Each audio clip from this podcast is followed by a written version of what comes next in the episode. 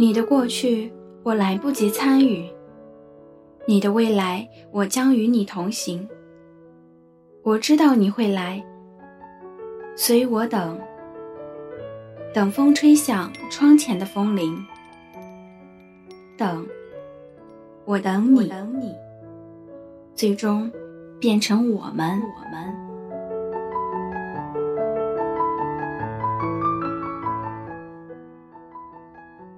我是木糖。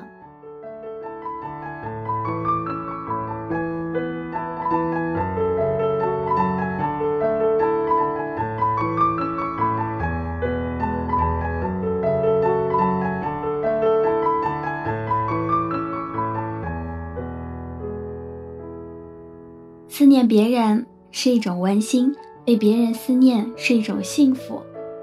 偶尔看到群里有主播开心的说，有人发片邮催他更新听，真是羡慕嫉妒恨呢。这种被人思念的感觉，应该非常幸福吧？不知道木糖是否有这个荣幸让你们思念呢？今天节目的一开始，将要送上一首歌，来自好妹妹组合的。闷骚的你，我拿什么来改变你？闷骚的你，的眼睛，风雨的身体，我拿什么来爱你？你闷骚的心，你总是在每个夜里叫。个不停，你总是在每个夜里摇个不停。你用丰满的嘴唇，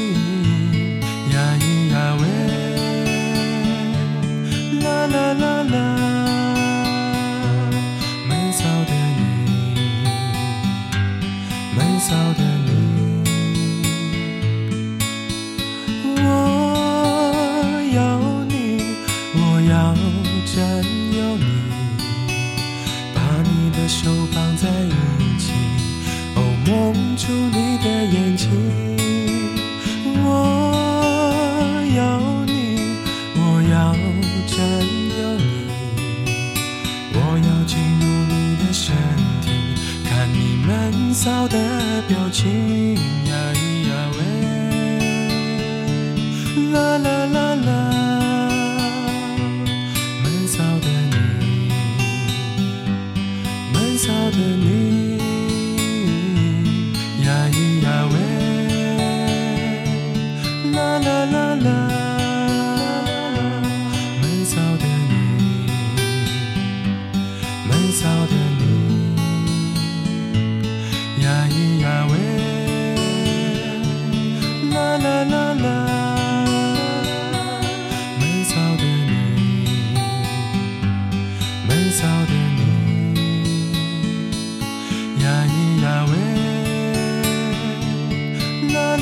那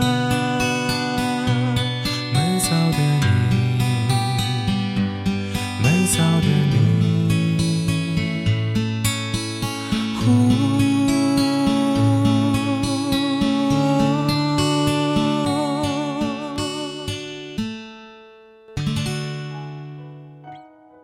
事到如今，我不得不承认，你是我认识的所有朋友中最出色的一位。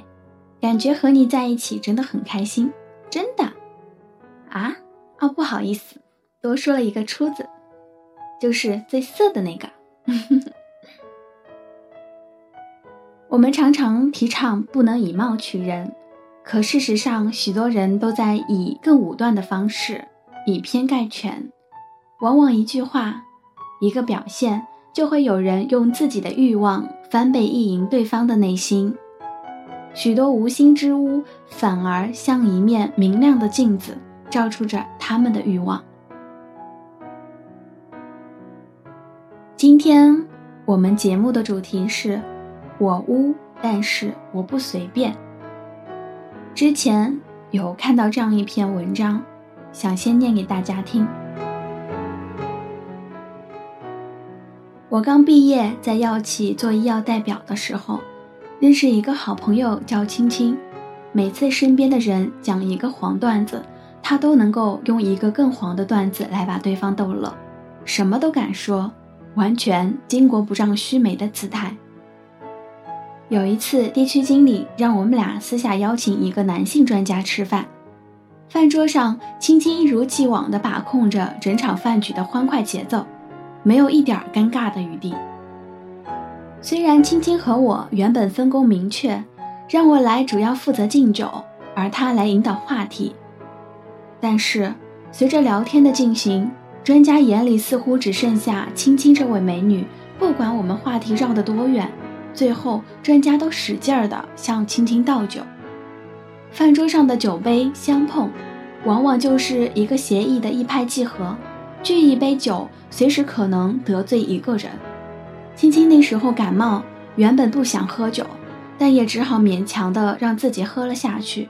在喝了第 N 杯之后，专家直接拉起青青的胳膊劝酒：“来，我们还没讨论这个药的人体机制呢。”青青看情况不对，终于还是委婉的推辞了下一杯。也许是专家喝多了，竟然一边努力的往青青嘴里灌酒，一边不顾仪态的说：“你装什么蠢啊？刚还一副什么都懂的样子。”青青挣扎着被酒洒了一脸，我赶紧上前将青青从专家手里拉了下来，安抚着专家圆了场。开车回去的路上，我眼角的余光留意到青青在哭。平时在市场上伶牙俐齿的我，本想安慰什么，可面对同事安静的悲伤，竟一时不知道怎么安慰他。干我们这行的，平时都太能讲了，所以安慰的时候也都知道什么话只是安慰。回想刚入行的时候，不讲话。就会被说不入世，开口了还不够，还得学段子。在跑市场的，长得越漂亮，越要懂形形色色的段子。我身边有一种人，也和这个专家一样，第一眼看到青青的时候，觉得她很漂亮，但凡只要看到她听黄段子时露出的笑容，或者在哪个人面前接着讲了一个黄段子。就在我耳边窃窃私语的讨论，这妹子这么污，一定是有经验的人，我看能来一炮。我知道，不管我安慰什么，今后他还是会遇见这样的人。这种人太常见了，他们看见女生穿的少的，就说是随便；听见女生讲话污的，又说她很随便。就算女生什么都不说，只要听了对方讲的黄段子会笑的，也会被那种人说是很懂那方面的女生。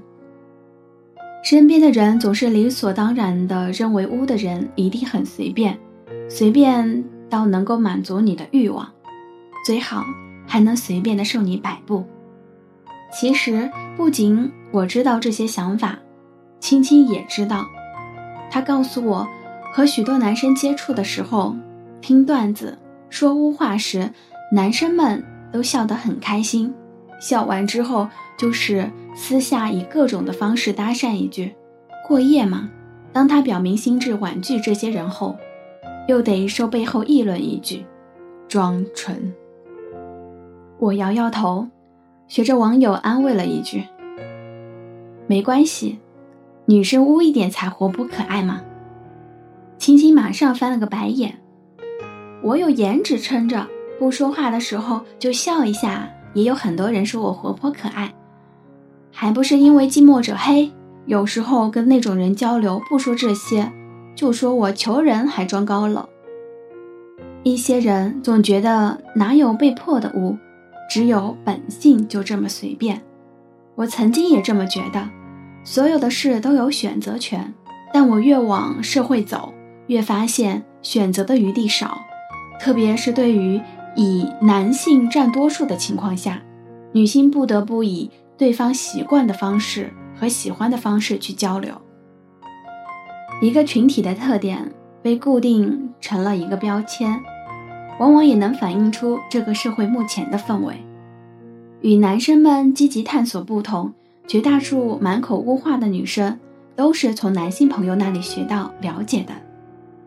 青青曾经告诉我，为什么男生们总在我听不懂污话的时候，一定要解释给我听呢？等我听懂了，会笑了，又笑我什么都懂；当我能以一个更污的段子回复时，又说我太厉害了。我沉默地听着他回顾这些，也不得不由衷的感叹：很多男生根本就是喜欢女生污起来，否则也不会这样倾囊相授他的污力，更不会在与女生交流污时表现得如此开心与期待。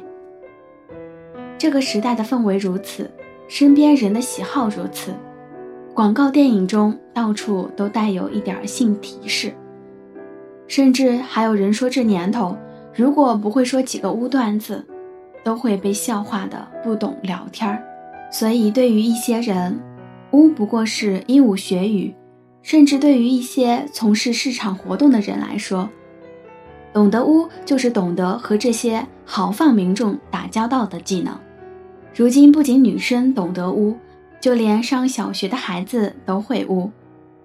对于这些人来说，他们只是把污当生活上一种娱乐方式，或者是交流技巧罢了。而许多标签思维的人，总是满心期待地认为他污一定是因为他随便，比如现在我们常听到的啪啪啪、姿势、黄瓜类似物、吹系列动作，这些如今所谓的污，往往就是将这些带着性暗示的词调侃出的内容。当然，这些都是成年人几乎都懂的词语内容。也有不代表污的人，但他们就不随便吗？我记得我大学的时候认识一个同学，他平时讲话十分有礼貌，动不动就一句“不好意思”，跟任何上了岁数的人说话都用“您”，而且特别懂得照顾女生，用“暖男”这个词来形容他，我觉得都不够。可就是这样的彬彬有礼的人，换女朋友就跟换衣服一样快，生活费都不够了，还要向我们隔壁的宿舍去借钱开房。大学毕业后，他去创业了，开了家小店。听说为了经营这家小店，拉拢我室友的女友过去合作，最后室友的女友成了他的女朋友。有些人直来直往，谈笑风生。有些人金玉其外，败絮其中。说实话，我很害怕后者。他们的客套作风，天衣无缝的让人琢磨不透。和他们说话，像是站在天平刚赶上一样。一旦表现的有什么不周到的地方，即使对方唯唯诺诺，舆论也有明显的倾斜。比起他们，我们是否更喜欢那些被我们称作“巫妖王”的人，反而显得？更加的单纯。我见过巫的人，要么是太幼稚，他们还不懂得如何开高级的幽默玩笑，就理所当然的把巫当作是诙谐有趣的玩笑。毕竟靠性暗示博取一笑是最原始也是最简单的挑逗。要么像文章中的青青这样，混迹于形形色色的人群当中。他们不得不掌握这些污和各种形形色色的人打交道。